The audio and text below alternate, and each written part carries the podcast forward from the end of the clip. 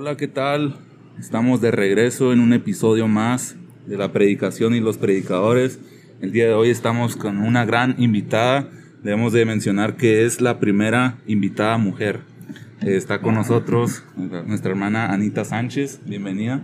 Sí, muchas gracias, muchas gracias Bruno. De veras que es un gusto estar aquí contigo y compartir. No, muchas gracias por este tiempo, este espacio. Tenemos un, un poco de tiempo reducido, pero eh, quisiera aprovechar todo este momento para platicar sobre este tema que considero yo, usted es una mujer apasionada por predicar. Sí. Eh, cuéntenos antes de, empezar con algunas preguntas, eh, ¿cómo definiría, cómo se definiría usted mismo como persona, como ministra?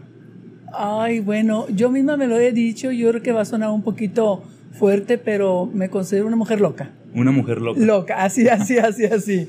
O sea, a tal grado de que, que este, lo que el Señor me dice que haga, yo lo voy a hacer. Y a donde Él me dice que vaya, yo voy a ir. O sea, le creo con locura.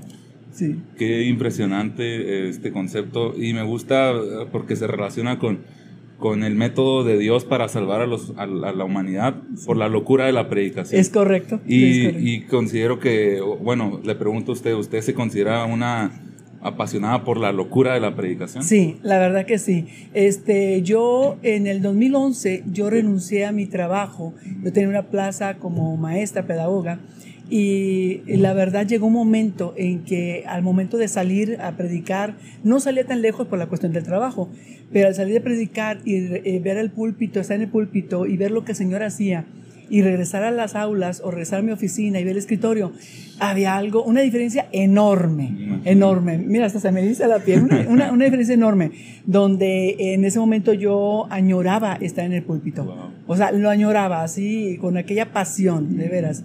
Entonces sí fue algo que, que me cautivó.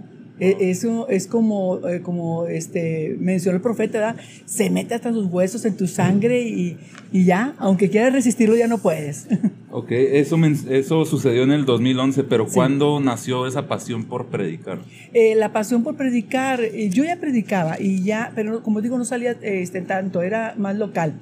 En el 2005 este, yo viví cáncer terminal y vi la mano de Dios, vi un milagro del Señor eh, prácticamente me dieron tres meses de vida y el Señor obró un milagro, fue un milagro sobrenatural. Este, en, en una de las este, últimas operaciones algo sucedió, no se vio ya nada del cáncer, sí perdí mi mamá, me hicieron una mastectomía bilateral, pero fue la mano de Dios, definitivamente. Y de ahí el Señor me fue puliendo. Ahí el Señor me mostró quién era Él. Eh, podría decir yo que de oídas la había mm. conocido, pero ahí mis ojos le vieron. Y ahí fue donde como que se disparó todo. Sí, qué increíble ver cómo los procesos nos van transformando y nos van preparando para llegar a la plenitud de lo que Dios quiere hacer en nuestra vida. Sí. Me imagino que ese proceso marcó un antes y un después en su vida. Totalmente, Porque totalmente. usted creció en una familia cristiana. Sí, sí. sí. Pero fue hasta ese momento donde tuvo el antes y el después en su ministerio. Sí, sí, podríamos decirlo porque eh, nunca me fui al mundo, mm. nunca, nunca. Yo siempre estuve en, en, en, en, la casa del Señor. Este, pues mi padre, la polvorita, era un hombre apasionado mm. también por la obra.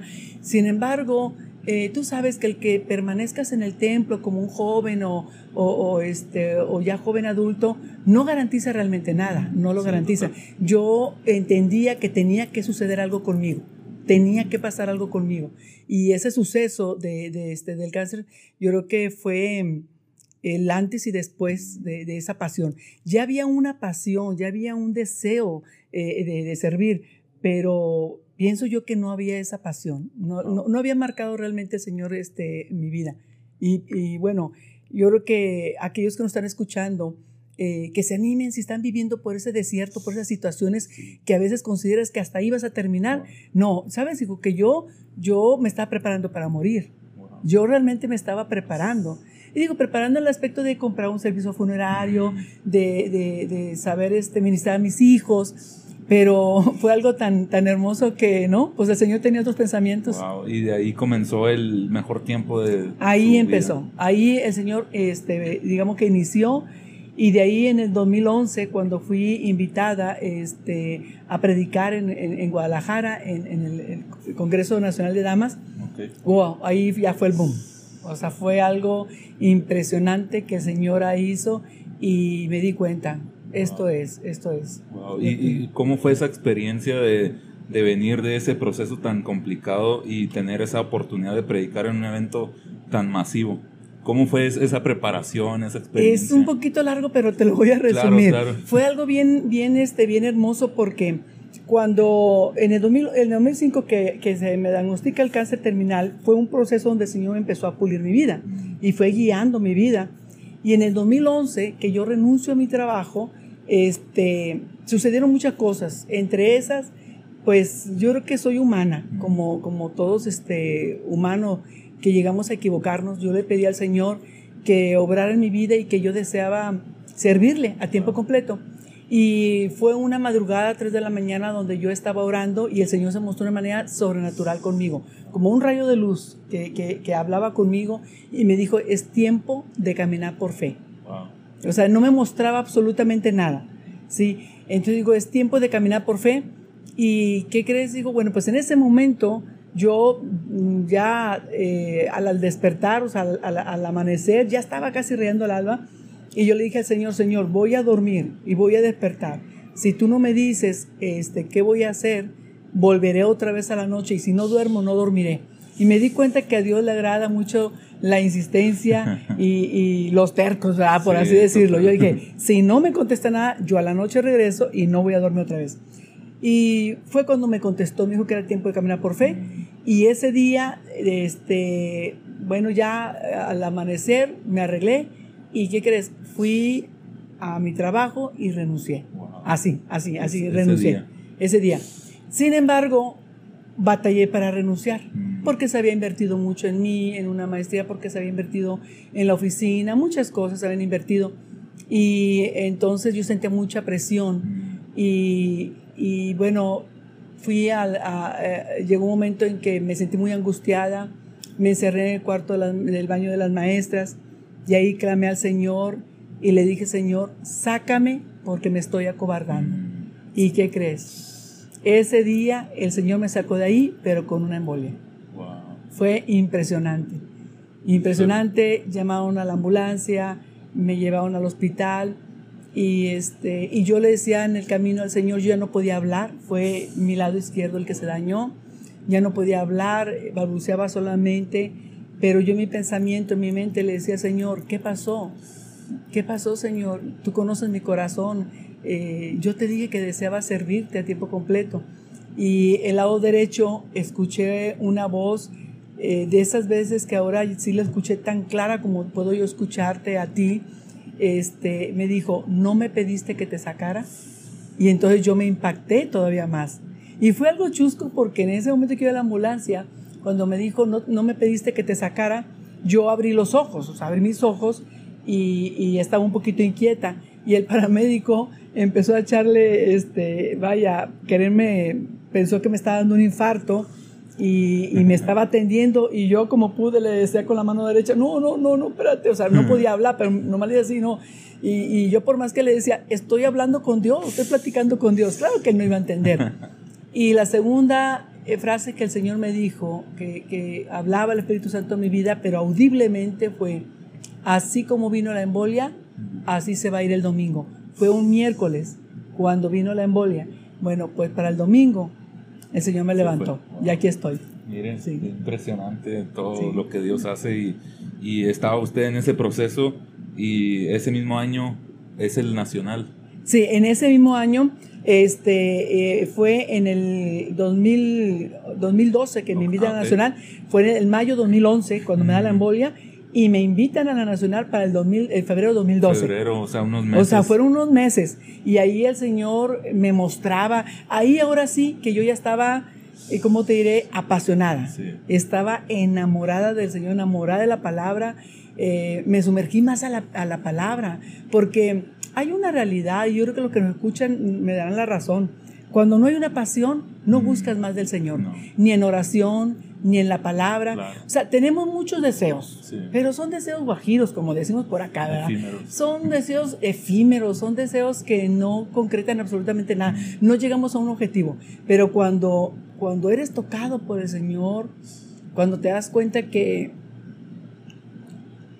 que nada podía salvarte. Que nada, nada. Ni, la, ni el mejor médico hubiese podido sacarme de la situación en la que yo estaba. Ahí es donde te das cuenta quién es Dios, le temes y dices tú, a la hora que el Señor quisiera, Él nos puede, Él nos puede destruir, pero es un Dios de pactos que ha cumplido lo que ha prometido, es un Dios de pactos tan lindo, tan, tan hermoso, y, y ahí fue donde, pues prácticamente, algo más cambió en mí, podemos decir. O sea, con el cáncer el Señor venía al proceso, pero con la embolia y el infarto que me dio, algo más venía sobre mí. Y fueron unos meses para llegar al 2012, que fue cuando, cuando prediqué. Y ahí, bueno, pues yo creo que es historia, los que, los que estuvimos ahí o las noticias que escucharon, este, el Señor me había mostrado lo que iba a pasar. Ah, para el 2012, cuando yo voy a predicar, yo me quedo en el hotel, le dije a mi compañera de milicia que por favor se adelantaran. Y ese día estaba chispeando un poquito y me tiré yo al suelo, así en el hotel. Yo me tiré al suelo y yo le dije al Señor que deseaba para su pueblo. Yo había preparado mi sermón, inclusive mi pastor, este Julián, me había revisado el sermón y me dijo, Anita, predica el sermón aquí, el de la Nacional, para, para que lo pulas, ¿verdad? No sabía yo que se predicaba para pulir, pero bueno, yo prediqué para pulirlo. Y este y ya me hizo unas correcciones él a, tomar unas unos textos para enriquecerlo más. Y yo me preparé yo iba preparada. Pero exactamente tres horas antes de que yo predicara ahí en el hotel yo me tiré al suelo y el Señor hablaba conmigo la habitación se llenó de la presencia del Señor tan hermoso pero una vez más hablaba tan audible no fue en visión no fue en pensamiento no fue fue audible y me decía no vas a predicar mi palabra. O solamente vas a leerla y yo ministraré a mi pueblo.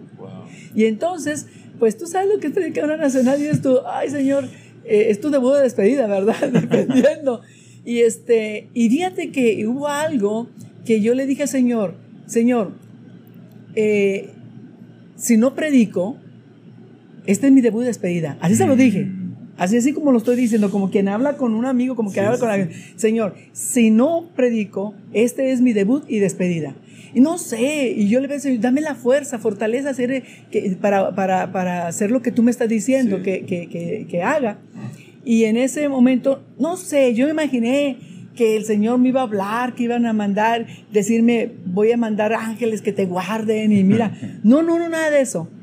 La siguiente momento, cuando yo callo, porque yo entendí entonces que la oración es un diálogo, no un monólogo.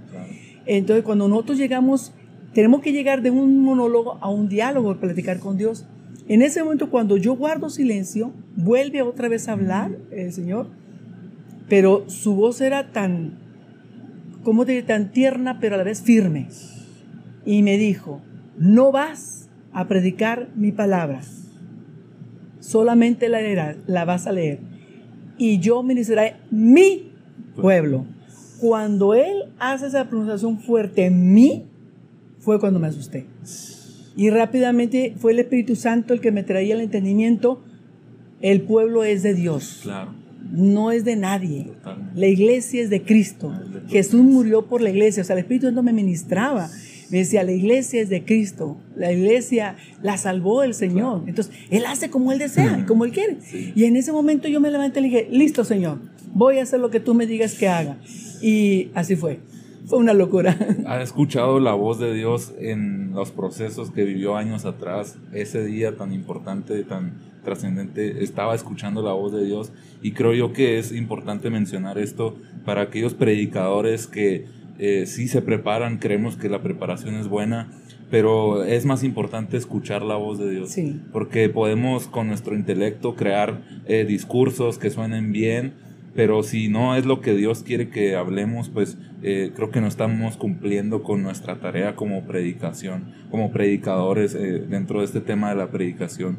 Y, a, partir de este momento, de este gran evento que marcó un antes y un después en su ministerio. Eh, ¿Qué fue lo que vino después? ¿Cómo lo describiría usted? Yo lo describiría en una manifestación poderosa del Espíritu Santo. He visto milagros mil. Mm. He visto milagros mil. Eh, hay algo muy importante que papá me lo enseñó, lo deseo conservar hasta el día de hoy, la humildad. Reconocer y saber que quien obra es Jesús quien, quien nos ha dado esa palabra, esa salvación, es el Señor. Que cuando nosotros predicamos la palabra, no es nuestra palabra, es la palabra del Señor. Nuestra palabra impacta, nuestra palabra podemos decir que a lo mejor mucha gente puede admirar. Nuestra palabra convence, pero no transforma ni salva. Nada. Sí, y yo como maestra me agradaba mucho leer a Gandhi. Y Gandhi, un hombre realmente, pues una sabiduría humana muy impresionante, todos sus, este, sus escritos, sus pensamientos, pero ninguno de esos pensamientos salvan. Entonces yo creo que nosotros como eh, predicadores de la palabra, como portadores de la palabra, eh, debemos de tener una humildad, una humildad al predicarla, una humildad al recibir el halago de la gente. Hay que tener mucho cuidado con la adulación, hay que identificar. Eh, si uno busca del Señor continuamente, eh, te protege de la adulación, de la adulación, porque muchas veces no es que la gente llegue o desee, tenga una mala intención de adularte, sino que en un halago el enemigo viene y la transforma de una manera distinta. Es lo que yo he visto. Una vez me pasó algo que me impactó mucho. Me han pasado muchas cosas, pero una de las tantas, estuve en una iglesia predicando y un día antes el Señor había sanado a una mujer. Y Dios hizo una obra impresionante. Entonces al siguiente día del culto yo estaba en el púlpito y yo me orillé, yo me puse al límite de lo que es este el altar. Y esta persona que había, este, que había eh, sido sana con el poder de la sangre de Jesucristo, eh, tomó mis pies, yo no me pude ya mover. Y yo no tenía el micrófono a la mano para hablarle a alguien, un ujier, alguien que me ayudara. Pero tomó mis pies y cuando yo me agacho para quitarle las manos, ella se aferró a mis pies y, y ella expresaba y decía, tú me has sanado, tú me has sanado. Dijo, tú has sido la que me has sanado.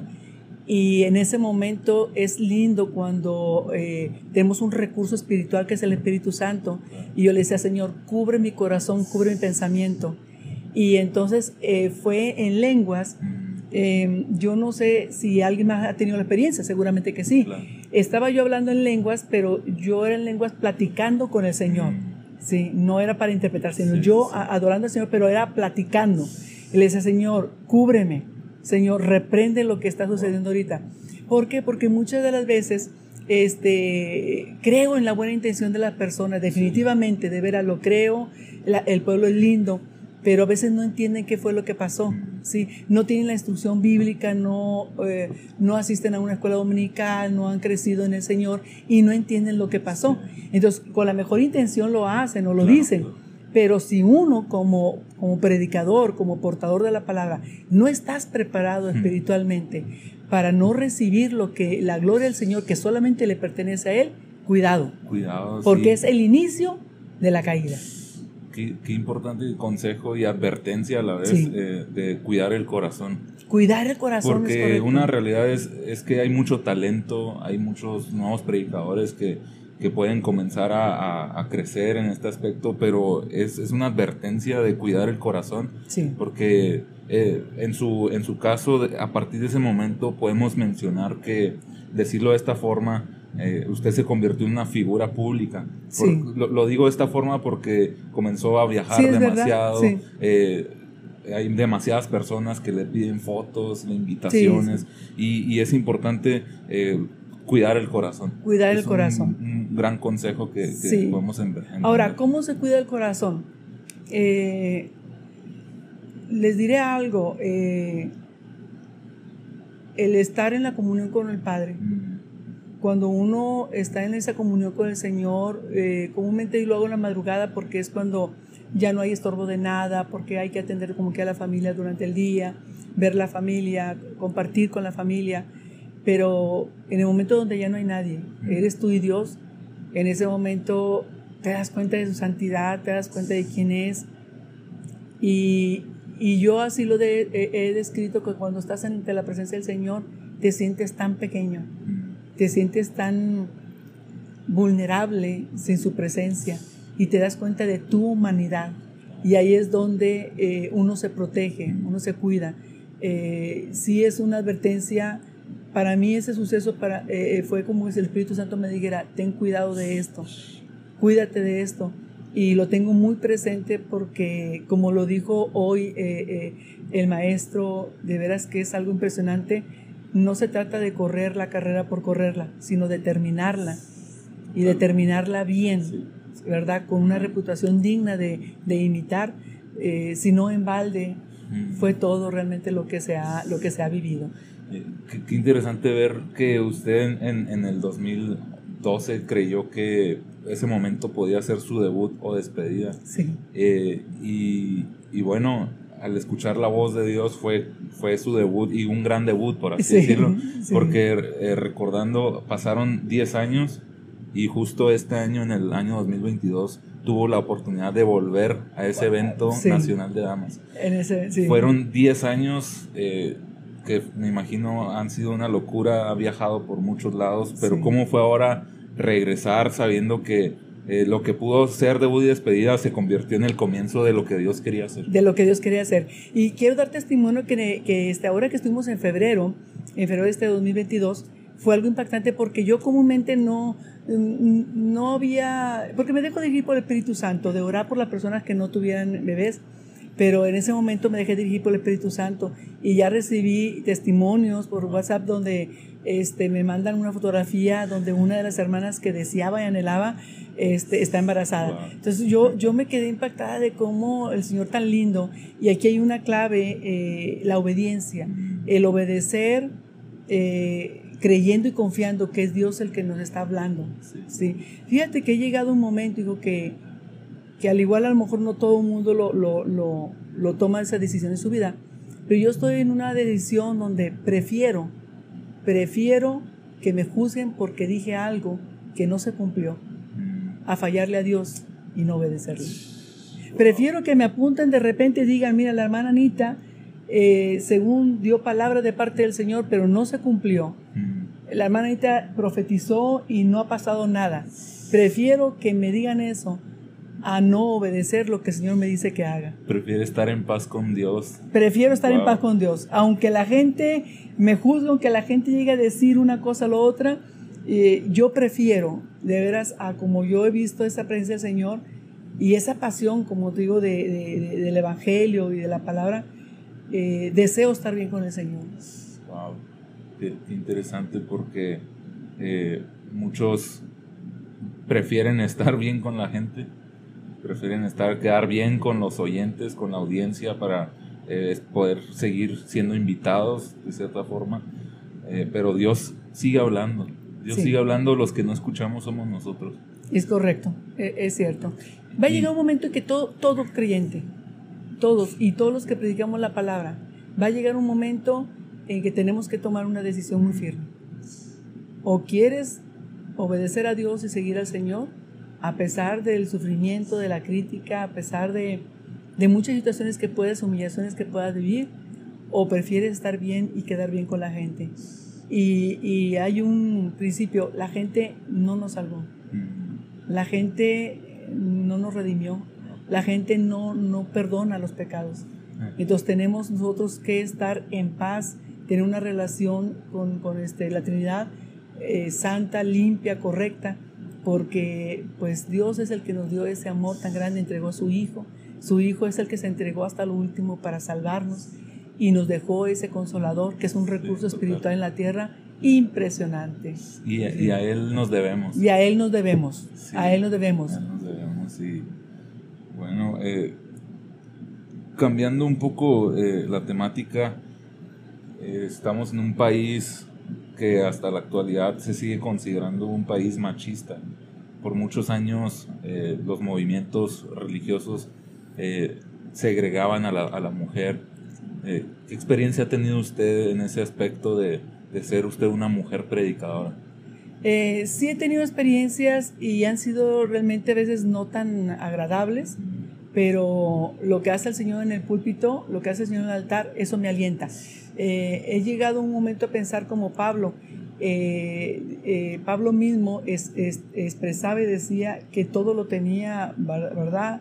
Por la nada, eh, hablando de preparación, hablando de todo eso, que correcto, no estoy en contra de la preparación, yo misma soy profesionista, pero sí nos debemos al Señor. Pero también él hablaba de los sufrimientos que eran efímeros y pasajeros, Mm. ¿verdad? ¿Y por qué? Porque él le daba el peso en su vida, el peso de la gloria de Dios. Entonces llega un momento en que le hace ese peso a la gloria del Señor. Eh, me ha tocado mucho eh, lugares donde llego a estar y una vez me tocó estar en una parte donde llego, subo, predico, pero cuando bajé, el siervo, un siervo del Señor me abrazó y me dijo, hermana Anita, perdóneme. Y le dije, todo bien, varón, todo bien. Yo no sabía ni qué estaba pasando. Dijo, por favor, perdóneme, nada más mencióneme, dígame que me perdona. Le dije, le perdono, varón, pero está todo bien. Y me dice, hermana, es que cuando usted subió, yo dije, ¿quién nos viene a enseñar esa mujer? Así, dijo, y este, pero ya vi lo que el Señor hace, hermana, ya vi cómo el Señor la usó y temo. Wow. Entonces yo creo que sí se vive situaciones muy difíciles, inclusive en mi cargo como directora nacional de evangelismo, porque eh, como dices tú, no es tanto que la gente desee maltratar a la mujer o no tomarla en cuenta, sino es parte de nuestra cultura, Sí. que solamente la obra perfecta de Jesucristo es la que viene y rompe. Eh, la, la presencia, la evidencia pentecostal, la llenura de la presencia del Señor, viene y rompe con toda esa, esa cultura que definitivamente no viene de- del Señor, o sea, no es bíblica, o sea, no es algo que, que tengamos por qué vivir. Sin embargo, con todo, puedo decirte que el Señor me ha dado una paz, me ha dado una tranquilidad. Eh, no es una seguridad humana, porque la seguridad humana tarde que temprano se debilita. Sí, sí. Sí, porque la- nuestra mente es tan débil que, que a veces te bombardean, eh, a veces con frases o pensamientos, frases que se convierten en pensamientos y que te están torturando. No, y cuando buscas la presencia del Señor y pides que el Señor sea el que te honre, entonces te, te sientes protegida. No por una parte humana, no por la gente. Imagínate eh, cómo, por ejemplo, mi esposo, ¿Cómo no decirle a él, oye, ¿sabes qué, papito? Me dijeron esto, o decirle a mi hijo esto. Son hombres, ellos pueden venir a defenderme y, y déjame ir con aquel este, varón de Dios, o déjame ir con el pastor y, y va a ver lo que va a pasar y, y le voy a decir que se ponga conmigo, que no se ponga con una mujer. Lo que es normal en el mundo, Sí, si podemos sí. Eh, jamás lo he hecho. Wow. Jamás, jamás, jamás, jamás. Y no lo pienso hacer jamás. ¿Por qué? Porque yo he entendido que nuestro defensor es el Señor. Totalmente. Quien nos faculta es la palabra para hablarla y quien nos capacita es el Espíritu Santo. Sí, y va- bueno, quiero que, tomar la palabra para mí, que tenemos un abogado este, delante de Dios y delante de los hombres. Entonces, ¿qué mejor que el abogado? Porque si, si yo voy este, llorando a mi casa, es que me hicieron esto, me hicieron lo otro, imagínate cómo afectaría yo el corazón de mi familia. Sí. En, en- en este caso, uno guarda el corazón, la mujer Claro. es sabia, eh, este, edifica su casa y guarda el corazón. Sí. Entonces mi familia, eh, es muy raro que yo llegue a platicarles. Yo regreso en el avión, o regreso manejando, o regreso en autobús, orando al Señor, Mm. clamando al Señor y diciéndole, eh, sé tú, Sí. el que toque mi corazón, el que consuele mi mente, el que obre en mí. Y es algo tan lindo, pero tan bello que el Señor viene, te da una paz sobrenatural, este, te tranquiliza bastante. Es un bálsamo, de cuenta. Es como un bálsamo que viene y, y- y te transforma todo. Sí. Ves las cosas totalmente distintas. No, y, y considero que así como esa experiencia es, es personal en usted de sentir paz y seguridad, aquellas personas que tal vez tenían un prejuicio al ver a una mujer en el púlpito, también tienen la experiencia de, de ver el respaldo de Dios, Sí, de ver las sí. manifestaciones del, del poder de Dios y, y- y- y ser pues eh, impresionados y de esa forma como la, la experiencia que tuvo con ese varón de decir Sí. perdóneme porque yo eh, pensaba que nos va a enseñar ella entonces creo que eh, su ministerio pues es un ministerio respaldado por, por esto mismo que ya venía mencionando milagros manifestaciones del poder de Dios y, y qué mejor respaldo Qué mejor respaldo. que, que tener la presencia del Espíritu Santo eh, junto con nosotros Yo pienso que eso es lo que me ha salvado mucho. Sí.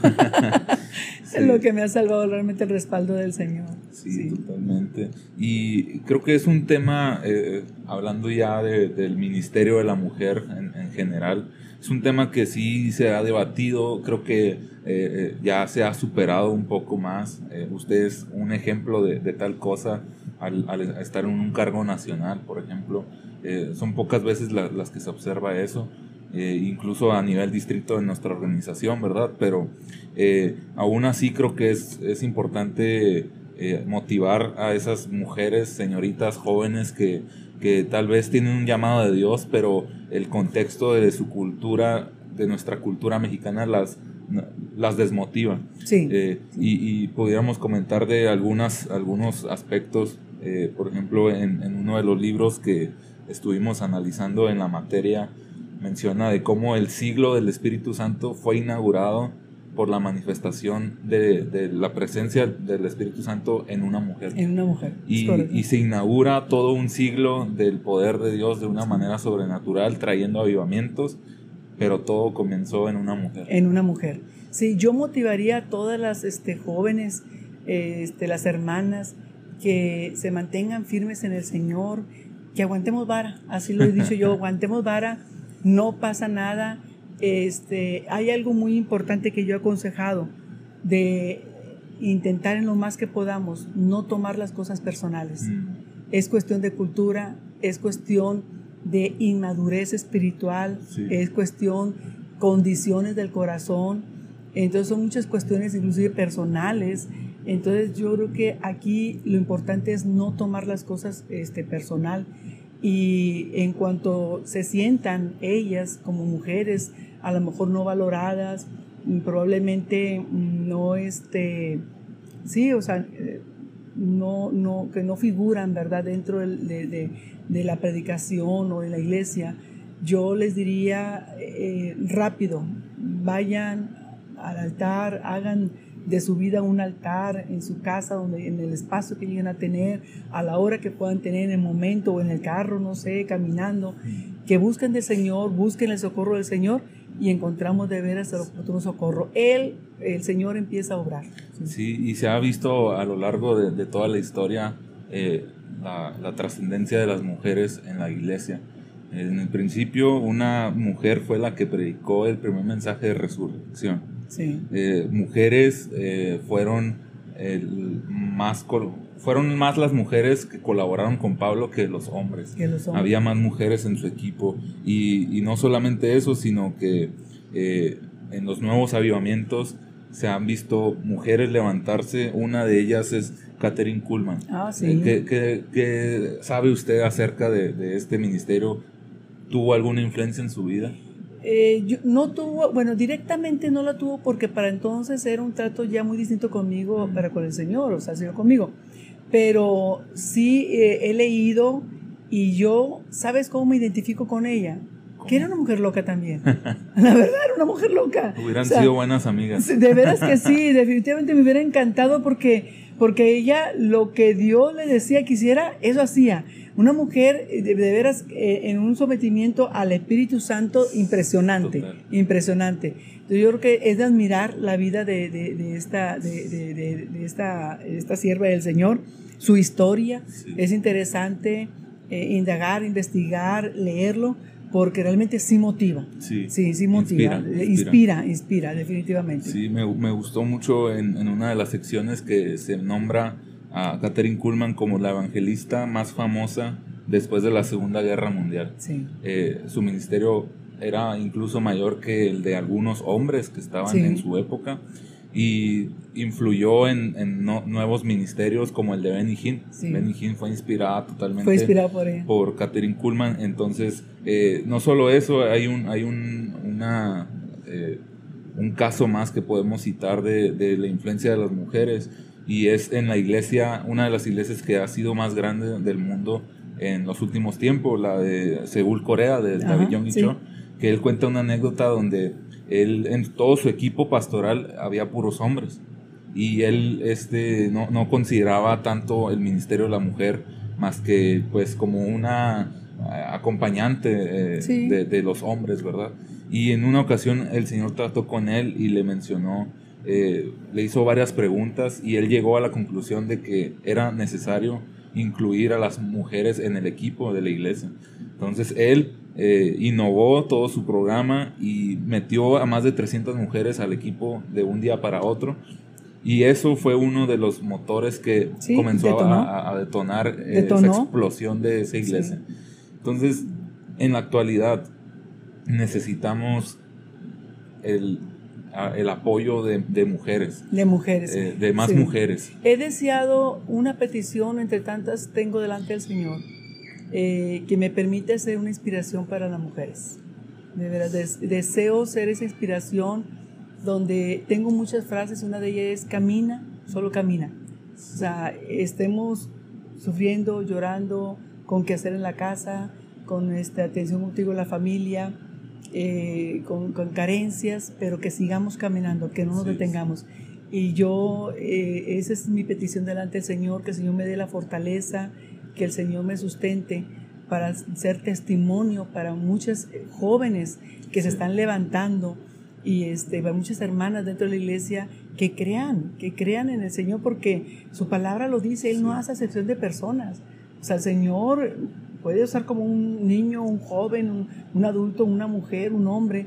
Entonces, este, que creamos en la palabra, que no tengamos este, miedo de hacer lo que el Señor nos dice que hagamos, ¿verdad? Porque total, pues si nos equivocamos es un aprendizaje, ¿sí? Es de humanos equivocarse. Pero tengo la seguridad que cuando nosotros tenemos una comunión con el Señor, eh, tenemos eh, eh, esa claridad de lo que el Señor nos manda a hacer. Entonces sí tengo esa petición delante del Señor que me permita hasta el día que yo llegue a partir ser una, una inspiración, una motivación para las jóvenes que vienen. Necesitamos, necesitamos esas, este, esas jóvenes que ya se levanten, porque bueno, yo, yo así lo creo, una vez me lo dijeron, así lo creo, somos parte de la reserva hasta que llegan los refuerzos. Y los refuerzos están tardando. Están tardando. Porque las reservas ya, ya estamos a veces nosotros, ¿verdad? En la tercera edad, donde decimos, deseamos que se levanten los jóvenes, que se levanten las señoritas con esa presencia y ese poder del Señor. No, y créame que usted ya está siendo de inspiración, usted ya, eh, creo yo, ha inspirado a algunas personas, algunas mujeres, pero como usted menciona, necesitamos más refuerzos, necesitamos más y, y eh, que usted esté en, eventos masivos y en tantos lugares predicando, bueno, pues va a hacer que esto se propague, que esta inspiración se siga extendiendo y, y, uno comprende que es el plan de Dios. Dios, Dios la ha movido tanto para eh, inspirar a personas, para transformar corazones y, y, que Dios la siga bendiciendo, usando cada vez más y que su petición sea contestada. Amén. Esa, es mi, mi, petición ahora, que, que, su petición sea contestada. Y, y, bueno, hemos hablado de algunos temas muy importantes, muy interesantes. Eh, eh, estamos ya llegando a la conclusión. Yo, yo me considero alguien apasionado por la predicación. Yo, yo, yo, es esto a lo que me quiero dedicar el resto de mi vida. Eh, usted con su experiencia, su sabiduría, eh, ¿qué consejo me daría a mí siendo joven, siendo hombre, siendo alguien que está empezando en este ministerio? ¿Qué consejo me daría en este aspecto de la predicación? Sí, fíjate que a ti como muchos jóvenes, de veras te lo digo con todo corazón, eh, número uno, nunca le pongas precio al Evangelio. Mm. El Evangelio es de Cristo el Evangelio este, se respeta en esa área, eh, no le podemos poner precio. Sabemos que no es fácil porque eh, ustedes, sobre todo tu hijo como, como joven, vas a llegar a tener una familia donde tú tienes que sostener, pero tienes que aumentar tu fe para que esto no suceda. Lo segundo que yo este, te puedo decir es, vaya, de predicar la palabra, que sea la palabra yo lo aprendí en el camino o en el caminar, que es bueno los testimonios, son muy buenos, pero a veces eh, nos equivocamos mucho, yo cometí esos errores de hablar más de uno que de la palabra. Entonces eso lo aprendí en el camino también, de hablar de la palabra. Y el tercer este, consejo que yo, yo este, de veras te doy con mucho cariño es déjate dirigir por el Espíritu Santo. Déjate dirigir. O sea, así, en una locura déjate dirigir. A tal grado que si Él te dice, ¿sabes qué? Dile al pueblo que en este momento va a voy a hacer llover, háblalo y dilo. Porque el Señor es fiel y el Señor no, no va a dejarte nunca avergonzado. Entonces déjate dirigir por el Espíritu Santo. Lo que Él te diga que hagas, a donde Él te dice que vayas, ve. Entonces yo creo que eh, yo te daría esos tres consejos para que guardes tu corazón, guardes tu vida y sé que pues que el Señor está contigo y pronto te voy a ver. muchas gracias. Eh, muchas gracias por estos consejos, los atesoro en mi corazón. Su ministerio me, desafía, me, inspira, me reta. Gracias. Y conocerla pues ha sido una bendición. Nos vamos a seguir viendo con la ayuda de Dios. Y siempre finalizamos con una frase de un hombre que fue un gran predicador eh, unos siglos atrás, que él dijo, para mí el trabajo de predicar es el más grande y el más glorioso llamamiento al que alguien pueda ser llamado jamás. Y qué privilegio tener eh, la bendición de ser parte del equipo de Dios. Sí, gracias. Muchas, gracias, y bueno, pues unas palabras de despedida. Sí, gracias, gracias. Les amo en el amor de Cristo. Sigan adelante.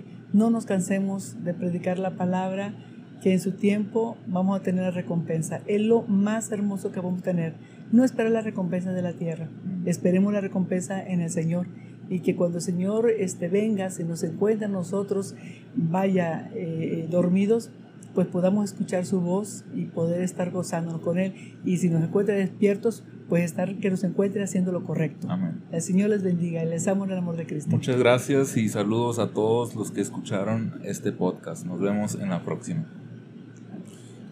Qué lindo, qué lindo. Muchas gracias. Oye, qué lindo que hagas esto, hijo, porque no, hombre, edificas a mucha gente.